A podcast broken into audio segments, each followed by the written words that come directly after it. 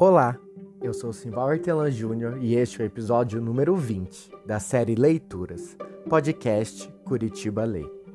A leitura de hoje será realizada por Alana Albinati e as obras escolhidas foram Amor Platônico e O Namoro, do livro Marcelo Rubens Paiva, Crônicas para Ler na Escola, seleção de Regina Zilberman, publicada em 2011 pela editora Objetiva. O relacionamento amoroso é a temática que perpassa as duas crônicas, desde uma história de criança apaixonada até conselhos amorosos para adultos. Marcelo Rubens Paiva nasceu na cidade de São Paulo em 1959. Escritor, jornalista e dramaturgo, mudou-se para o Rio de Janeiro ainda criança, após seu pai ter o mandato de deputado federal cassado pelo golpe de 64. Aos 20 anos, sofreu um grave acidente, ficando tetraplégico e recuperando os movimentos das mãos e braços após tratamento. Entrou para a Escola de Comunicações e Artes da USP em 1982, onde começou a escrever fanzines e revistas literárias. E também produziu sua principal obra, Feliz Ano Velho, vencedor do Prêmio Jabuti em 1983 Marcelo Rubens Paiva continua sua produção literária até os dias de hoje, consolidando-se como um dos grandes nomes do cenário nacional das letras. Boa leitura com os ouvidos.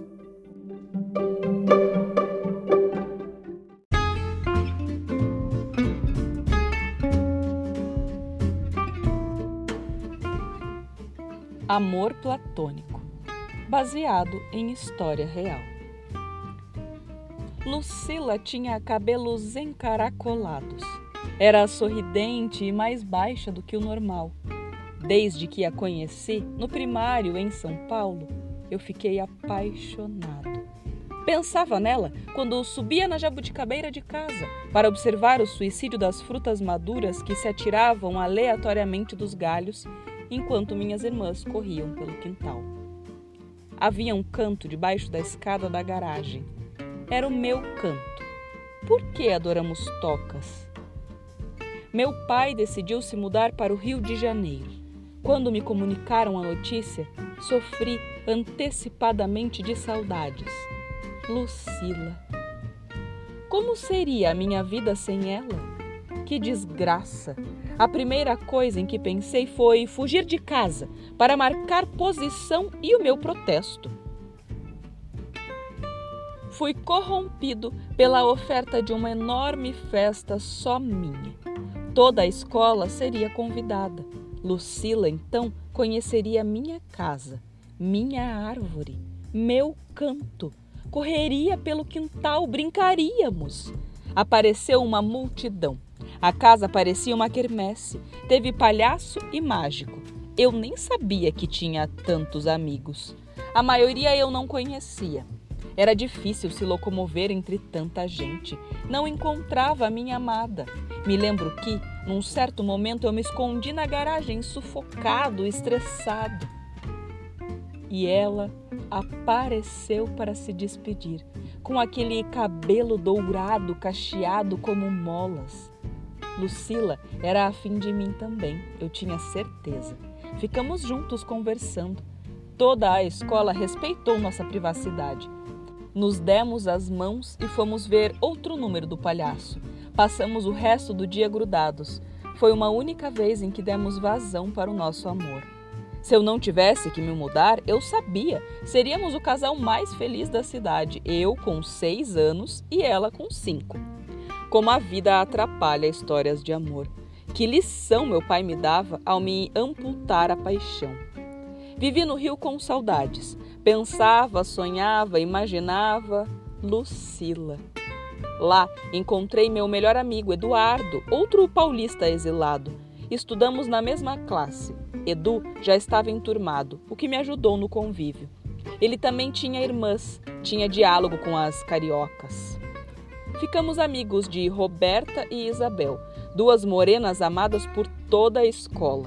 Nas aulas, dividíamos as mesas com elas, eu com Roberta, ele com Isabel, conhecida como Isaboa, ou vice-versa. Passávamos os recreios com elas, para a inveja coletiva. Nas aulas de música, tocávamos triângulo, elas, coco, ou vice-versa.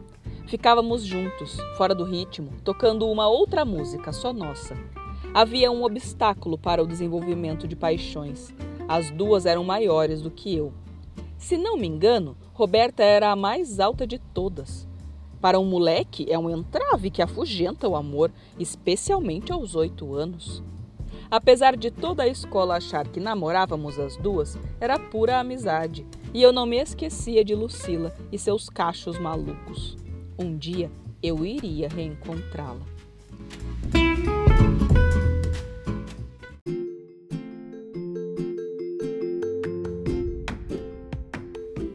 Até passar para o ginasial, mudar de prédio, recepcionar novas turmas e conhecer Carla.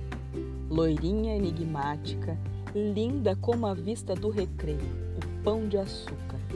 Do meu tamanho, nutri por ela uma paixão secreta. Quando ela passava, minhas pernas tremiam. A timidez era na mesma proporção que a minha admiração. Nunca ouviu a minha voz, puro amor platônico. A maioria de nós compreendia o que significava o amor platônico e já vivera o seu. Idealizara uma garota e sofrera por causa de uma timidez revoltante. Apesar de a maioria não ter ideia de quem foi Platão, nem de que seu amor foi definido na Renascença, baseado nos diálogos do filósofo que apontavam que o amor mistura fantasia e realidade pelo ser perfeito, e a essência desse amor é a idealização. O amor platônico é comparado a um amor à distância, sem envolvimento e contato, que os inseguros alimentam especialmente na adolescência. Carla despertava o amor platônico em todo o colégio Andrews. Para nos confundir, ela era filha do nosso maior ídolo, Carlos Niemeyer, do Canal 100, telejornal que revolucionou a linguagem.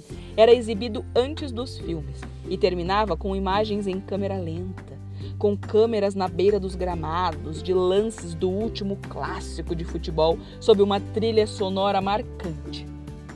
Queríamos Carla e conviver com a sua família, sermos convidados para ver os jogos de perto e termos em mãos aquele acervo. A ditadura apertou o cerco Edu se exilou em Londres. Me mandava cartas perguntando de futebol e Carla. Eu mentia. Dizia que estávamos namorando, que ficávamos na casa dela nos pegando, apesar dos 11 anos de idade. Meu pai foi preso e morto naquele ano. Me fechei. Meu olhar ficou triste, como o de um cachorro molhado. Muitos passaram a me evitar, afinal, eu era filho de um terrorista que atrapalhava o desenvolvimento do país. Aprendiam com alguns pais, professores, liam na imprensa, viam nos telejornais. Ficava muito tempo sozinho no banco da escola. Aos poucos amigos eu tentava explicar que meu pai não era bandido. A maioria não tinha ideia do que se passava nos porões. A censura e o milagre brasileiro cegavam. No meio do ano, minha família foi obrigada a sair do Rio. Na festa de São João, comuniquei a mudança. Muitos vieram se despedir. Eu estava numa barraquinha comprando doces quando Carla se aproximou para se despedir. Minhas pernas tremeram, como sempre. Fiquei sem ar. Ela disse o meu nome, Marcelo, com aquele sotaque carioca delicioso. Me beijou.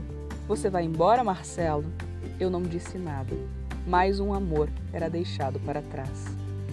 E por instantes perdoei o meu pai por não ter se exilado, como a maioria, para salvar a pele. Reencontrei Lucila no colégio na volta para São Paulo. Não tinha mais os cachos. Continuava encantada. Relembramos o passado.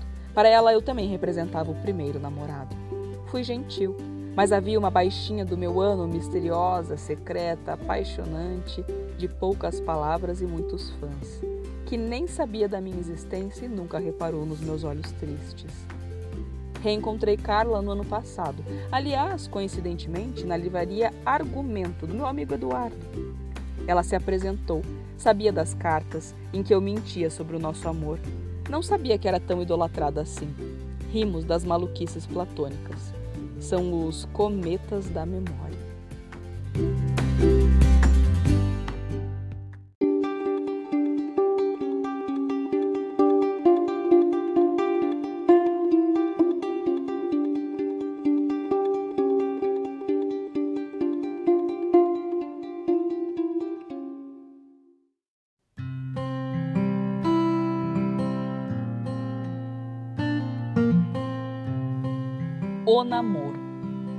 Começar um namoro pode estressar mais do que terminá-lo.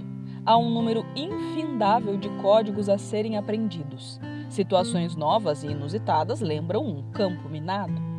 É preciso buscar a rota certa, caso não se deseje colidir com o blindado das defesas humanas. Afinal, para entrar na vida de alguém que provavelmente teve um sem número de encontros e relações fracassadas, é necessário pular etapas, garantir a defesa na retaguarda, cavar trincheiras, esperar o momento certo do ataque, priorizando o bombardeio das defesas inimigas, digo, da pessoa amada, cortando o sistema de comunicação, as linhas de suprimentos, estabelecer postos de observação e garantir uma ponte para o desembarque da tropa.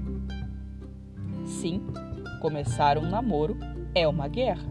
Por isso, o estresse.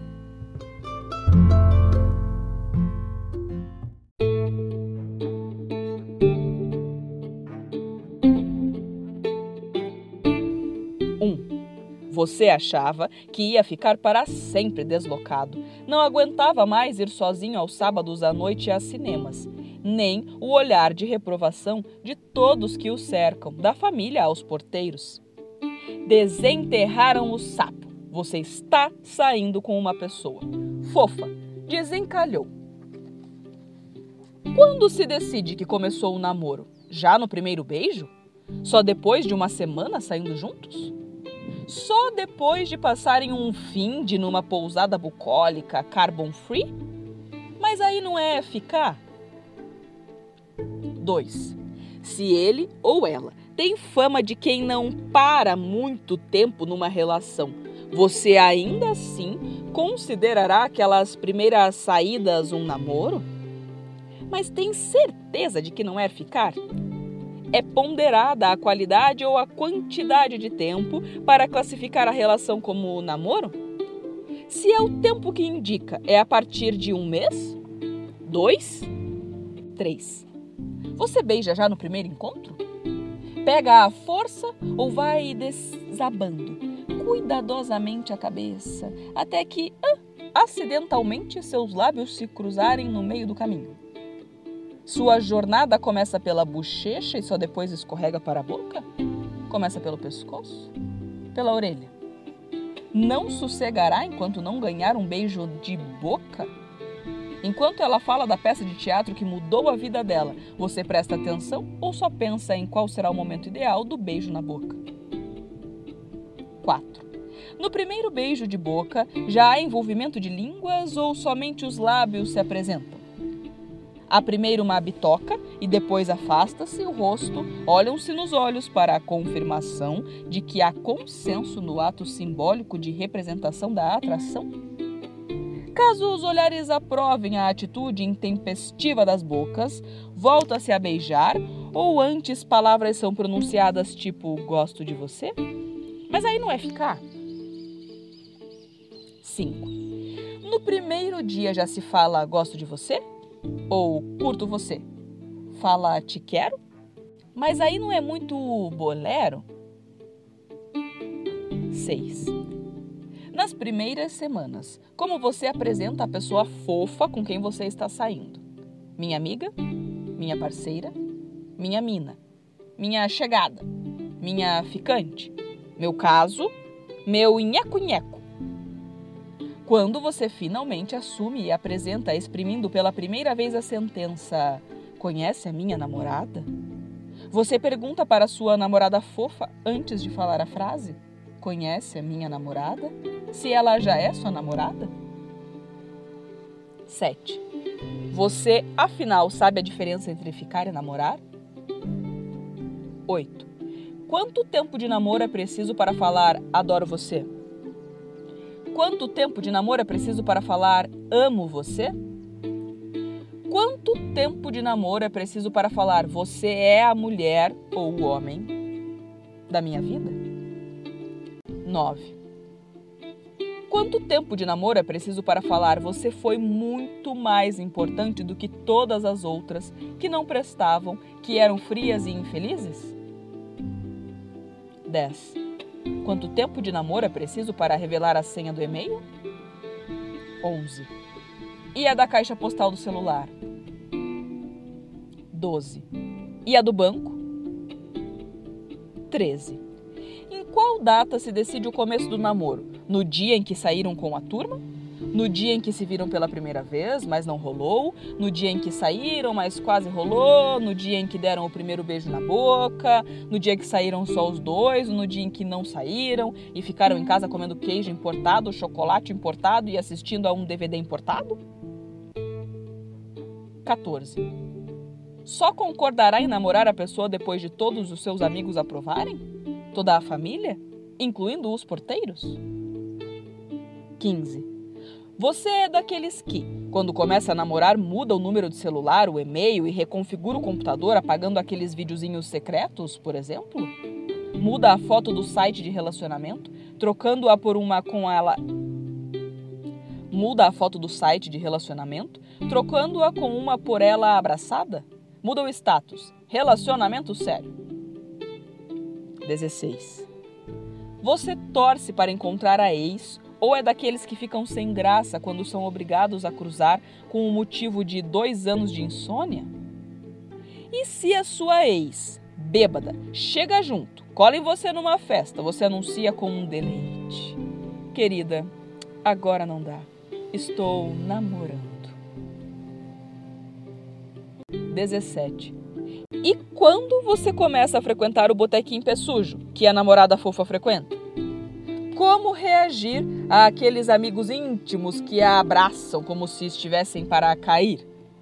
E você decora os nomes dos garçons íntimos dela? Ou conta para ela que há outros 70 mil estabelecimentos visitados pela vigilância sanitária com a Bitse, alvará e uísque não paraguaio melhor do que aquele? 18. E quando você a leva para conhecer a sua lanchonete preferida? Aquelas garçonetes lindas, universitárias, que fizeram a peça que mudou a vida dela. Eram as estátuas gregas. E o cumprimentam com abraços e beijos, chamando-o de coisa fofa e reclamando que você está sumido. 19. O que você faz se o cachorro enciumado da dita cuja não for com a sua cara? Quando ela vai ao banheiro, você leva uma conversa de homem para cão com o animal que não para de rosnar e mostrar os dentes? Continua a fazer carinhos ou desiste de conquistá-lo? E se, na hora de namorar, ele sobe no sofá e se deita entre você e a amada, o namoro termina ali? Não? Mesmo se, depois de uma semana, aparecer uma micose enorme no seu peito? 20. E se ela for à sua casa e você descobrir que a nheco-nheco tem alergia a gatos, sendo que você tem um casal? Joga-os pela janela ou pede para ela se sentar, pois vocês têm que ir conversar? 21. Você pagou a primeira conta da lanchonete. Afinal, você queria se mostrar para ela. Pagou a segunda, a das garçonetes elenco fixo da peça que mudou a vida dela quando é o momento durante o namoro de anunciar: Bora rachar?